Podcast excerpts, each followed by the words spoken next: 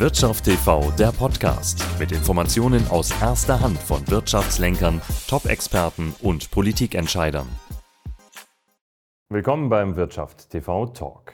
Dass der Fachkräftemangel Führungskräfte vor große Herausforderungen stellt, ist bekannt. Aber was macht ein Unternehmen, das in wichtigen Zeiten nicht über das erforderliche Management verfügt? In Deutschland werden immer häufiger Interim-Manager eingesetzt, also Manager auf Zeit. Wie das funktioniert und was es zu beachten gilt, darüber spreche ich heute mit Uwe Rembor, Inhaber von Rembor Interim Management. Herr Rembor, ist das nicht hochriskant, wenn ein Unternehmen sich von extern einen Manager reinholt? Äh, es kann hochriskant sein, wenn man es nicht richtig macht. Mhm. Ähm, natürlich ist es immer ein Risiko, wenn man einen branchenfremden oder unternehmensfremden hereinholt, aber gerade Interimsmanager sind eigentlich darauf geeicht, ähm, schnell sich einzufügen und schnell die Situation zu erfassen. Ja. In der Regel ist es sogar so, dass viele Interimsmanager anschließend das Angebot äh, bekommen, im Unternehmen zu bleiben, weil sie es meistens besser machen als ein Festangestellter aus verschiedenen Gründen. Oh ja, ja, wie funktioniert denn das, das Onboarding, dass jemand so gut integriert wird? Wie macht man das? Naja, das ist auch das Know-how äh, der Interimsmanager. Man sucht sich natürlich immer einen aus der Branche. Wenn ich jetzt ein Automobilzulieferer äh, bin, dann hole ich mir keinen Interimsmanager, der Erfahrung im, im, im Gesundheitswesen hat. Mhm. Ähm, und wenn ich ein IT-Dienstleister bin, dann hole ich mir keinen Interimsmanager, der als Werksleiter bei der Schwermaschinenindustrie erfahren ja. ist. Man holt sich dann erfahrene Leute. Und äh, die schaffen das in der Regel in zwei bis drei Wochen wirklich den Durchblick zu bekommen. Das ist einfach auch das Know-how und das vor allen Dingen die langjährige Erfahrung. Also Interimsmanager wird man nicht mit, mit Anfang 30, mhm. sondern die meisten, die sind deutlich jenseits ihrer 50. Äh, ganz einfach deswegen, weil es viel, viel Erfahrung braucht. Und welche Befugnisse und Möglichkeiten hat dann Interim Manager, wenn er im Unternehmen ist? Ist das vergleichbar mit dem, als wäre er dort angestellt? Oh ja, also für die Außenstehenden und auch für die Mitarbeiter, ähm, die spüren da gar keinen Unterschied. In der Regel wird ein Interimsmanager auf erster oder zweiter Ebene eingesetzt, das heißt als Geschäftsführer, Werksleiter, äh, Vertriebsdirektor oder mhm. eine Ebene drunter. Ähm, weiter unten macht es dann keinen Sinn. Aber die sind dann schon äh, mit den kompletten Befugnissen ausgestattet, die ein normaler Geschäftsführer oder Hauptabteilungsleiter auch braucht. Denn die müssen ja den Durchgriff haben und die Entscheidungen treffen dürfen. Dann sagen Sie ja, dass gerade in unruhigen Zeiten im Moment, wo sich viel verändert, dass da auch Restrukturierungen bei vielen Unternehmen notwendig sind und deshalb dann Interim-Manager auf den Plan gerufen werden. Wahrscheinlich, weil sie nochmal einen anderen Blick auf das ganze Geschehen auch haben oder schon die entsprechende Erfahrung. Gleichzeitig ist das ja aber auch eine ganz heikle Phase im Unternehmen, wo es auch sehr um Vertrauen geht, mhm. um alle mitzunehmen. Wie lässt sich das miteinander verbinden?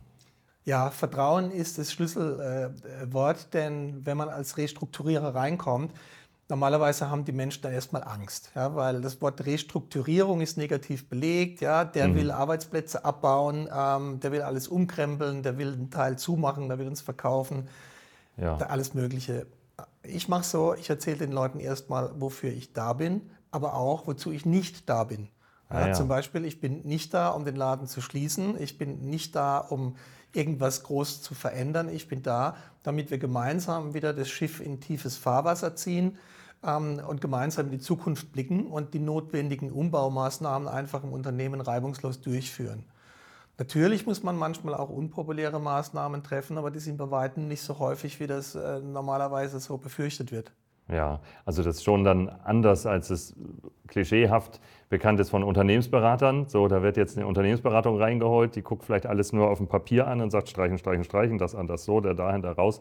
Und dann passiert das. Da ist ja oft Panik in Unternehmen. Also Interim Manager ist schon wirklich von innen heraus dann zu arbeiten. Ja, der Unterschied zwischen dem Unternehmensberater und dem Interim Manager äh, ist der, der Unternehmensberater sagt dem Unternehmen, was getan werden muss. Zum Beispiel, die Kosten müssen runter, der Umsatz muss hoch. Mhm. Aber das Geheimnis ist ja das, wie mache ich ja. das? Ja? ja? Und das Know-how bringen eben Interimsmanager mit. Mhm. Und ja, mit den Kosten, ähm, die sind natürlich, der größte Kostenblock ist immer das Personal. Ja? Und da ist der Rotstift leicht angesetzt.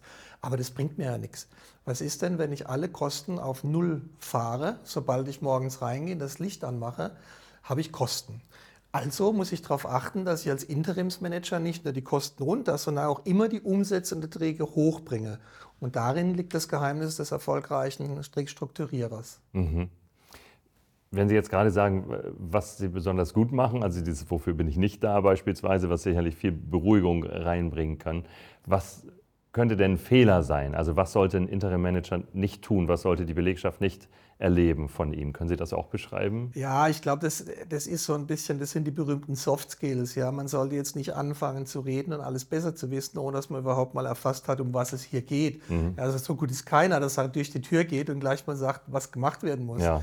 Ähm, ich finde es immer eine gute Idee, wenn man erstmal mit jedem im Unternehmen spricht mit jedem meine ich wirklich jede Ebene. Wenn es natürlich 600 Leute sind, kann ich nicht mit jedem der 600 sprechen, aber ich kann mir einen guten Überblick verschaffen, indem mhm. ich bis runter auf die Meisterebene mal mit den Leuten rede.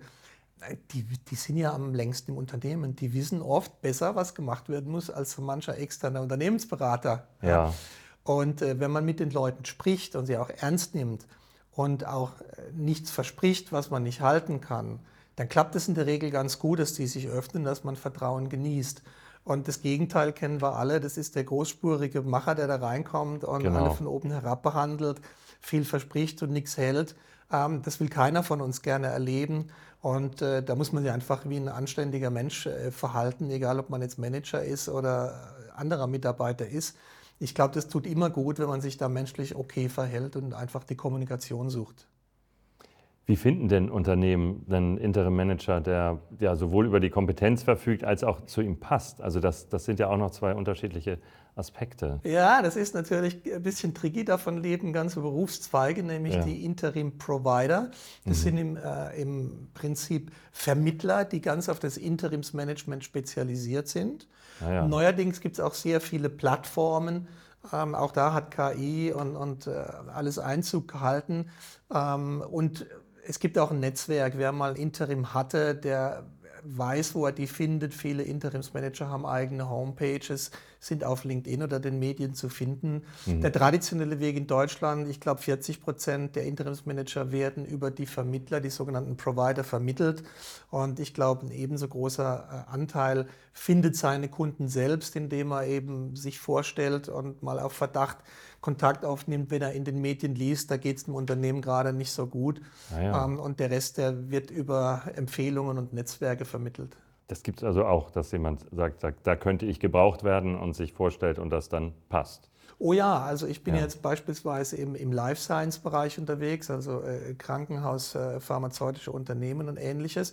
Und wenn ich da jetzt lese, dass in, in Zürich ein Unternehmen XY ein paar Probleme hat, ja. dann greife ich das schon mal zum Telefonhörer, rufe den Vorstand an und stelle mich vor und sage, ich habe gelesen, Sie haben da die und die Herausforderung. Mhm. Ich bin Interim Manager, ich habe drei englische Mandate in den letzten Jahren gemacht.